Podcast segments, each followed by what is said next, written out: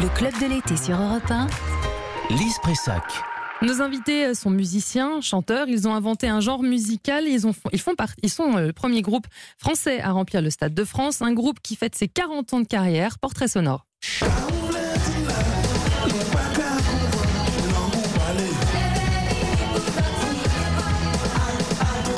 New York, les gens parlaient de zouk. Je ne savais pas ce que ça voulait dire. Je croyais que tu parlais d'un suit, d'un costume. Quand le mouvement zouk est arrivé, c'était l'invasion des années 80. Dans toutes les soirées dans lesquelles on se pointait, si le DJ n'avait pas de cassave, le DJ n'avait pas de soirée.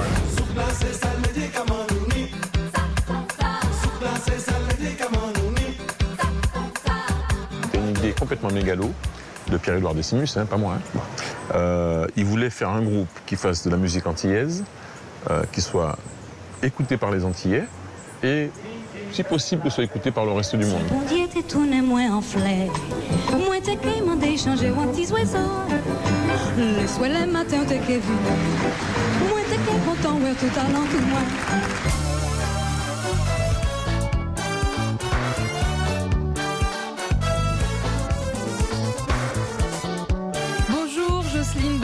Jacob Desvarieux. Nous sommes très heureuses de vous recevoir dans ce club de l'été sur Europe 1. Vous faites partie euh, du groupe Cassav. Si ça, ça met pas de bonne humeur, franchement, euh, euh, qu'est-ce qu'il faut hein Le groupe Cassav qui fête cette année ses 40 ans de carrière. Alors pour l'occasion, vous êtes en tournée un peu partout en France, en Europe, en Afrique, un peu partout dans le monde. Vous avez également sorti à l'occasion de cet anniversaire un double album de 35 titres. Nous allons évidemment en parler tout au long de cette matinée. Mais pour commencer, est-ce que vous pouvez nous dire quels sons vous avez entendus dans, dans ce court portrait sonore? Waouh Alors, il y avait pas mal de choses. Ouais, il y avait un, extrait du documentaire Ouais.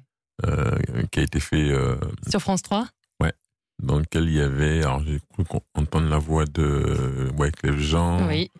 la voix de De Nile Rodgers qui parle Nile de vous aussi. ouais.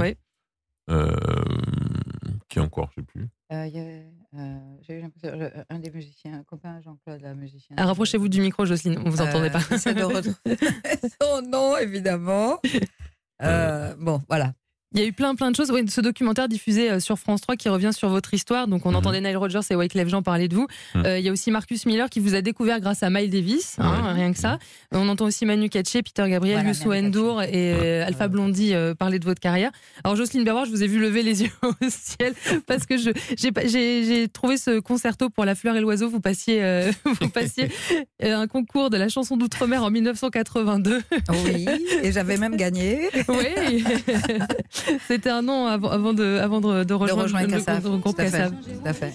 Et euh, on a écouté évidemment euh, Zouk, la Cécile Médicament Nouni. Et il y a eu euh, Si et Bois parce que je voulais que vous nous racontiez euh, l'histoire de, de ce clip incroyable où il y a une foule énorme. Il a été tourné à Ah. Kinshasa, ce clip. Ben, en fa- en fait, on, est- euh, on devait tourner le clip au départ à, à Bissau.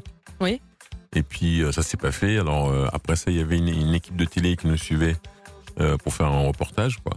Euh, ils nous ont suivis dans plusieurs pays. Puis euh, finalement, on a dit bon, mais attends, euh, on n'a pas pu faire le clip à Bissau, on va le faire là. Ils disent mais comment on fait? Bah, J'ai dit bah, tu mets le pied de la caméra dans un quartier de Kinshasa qui s'appelle Matongé, je crois. Et j'ai dit tu mets le pied de la caméra, on reste pas loin quand même. Et on attend. Puis tu vas voir, les gens, ils vont voir un pied de caméra, ils vont se dire, il va, il va y avoir un Il va tournage se passer quelque chose. il va se passer quelque chose et les, les gens sont arrivés et quand, quand il y a eu plein de monde ben, il a mis la caméra sur le pied puis Il a juste mis rec et vous avez Voilà. fait ce clip. Voilà. D'accord, c'est assez incroyable. Artisanal. C'est très artisanal. On a entendu aussi, euh, vous avez entendu Jacob dans un, dans un extrait de France 24 où vous, où vous expliquiez en fait la naissance euh, du groupe où c'était une idée, alors je vous cite, une idée mégalo euh, de Pierre-Édouard Décimus. bah, à l'époque on on n'utilisait pas ce genre de mots mais euh, c'est vrai que 40 ans après quand, quand j'y repense je me dis mais c'était un peu mégalo quand même. Une île où il y a 400 000 habitants on dit bon bah alors voilà on va prendre la musique du coin et puis on va faire en sorte ben, qu'elle inonde le monde entier quoi. Ouais tu, dis ça aujourd'hui on te dit mais ça va pas non Oui, 40 ans après vous êtes là, donc euh, bon. Non, je Oui. pense qu'aujourd'hui, on, euh, aujourd'hui, on peut le dire certainement plus facilement parce qu'avec Internet, en fait, Mm. dès qu'on a posté quelque chose, on ne sait pas jusqu'où ça va. Exactement. Alors qu'à l'époque, il n'y avait pas Internet, c'était quand même un peu plus, un peu plus compliqué. Mais bon, on avait le droit. Je pense qu'il faut rêver. Il faut rêver. Évidemment. ah oui, là, là, on est arrivé ouais. Parce que ça ne vous a pas empêché justement d'aller jusque- jusqu'en Afrique, de toucher tous les pays africains et à chaque fois que vous allez là-bas, d'être reçu comme, Pas comme l'Afrique comme des seulement, on a joué Oui. en URSS, au Japon, Oui. à Tahiti, Nouvelle-Calédonie, États-Unis, Amérique du Sud, Amérique du Nord, etc. Quoi. Et une époque est-ce où il n'y avait pas pas allé Internet. alors Pardon? Où n'êtes-vous pas allé? En Chine, en, En Inde, Inde, en Australie. Et ben voilà. Voilà. Pour Bon, les années à venir, voilà ce qu'il me reste à Il y, a, il y a faire. encore des pays à parcourir, alors c'est ça, la- c'est Voilà. ça la bonne nouvelle. Et on a aussi entendu euh, en, fin de ce portrait sonore euh, le titre En là. Je voulais, je voulais le passer parce que pour expliquer aussi que le zouk n'est pas qu'une musique légère et que ça parle aussi euh, voilà, des Antillais, de leur histoire. Ouais. Et en l'occurrence, voilà, en là, parce que les, les cales où, où étaient les esclaves. Exactement. Voilà, donc c'est important aussi de dire que ce n'est pas juste une musique festive comme on pourrait l'imaginer quand on, quand on est novice.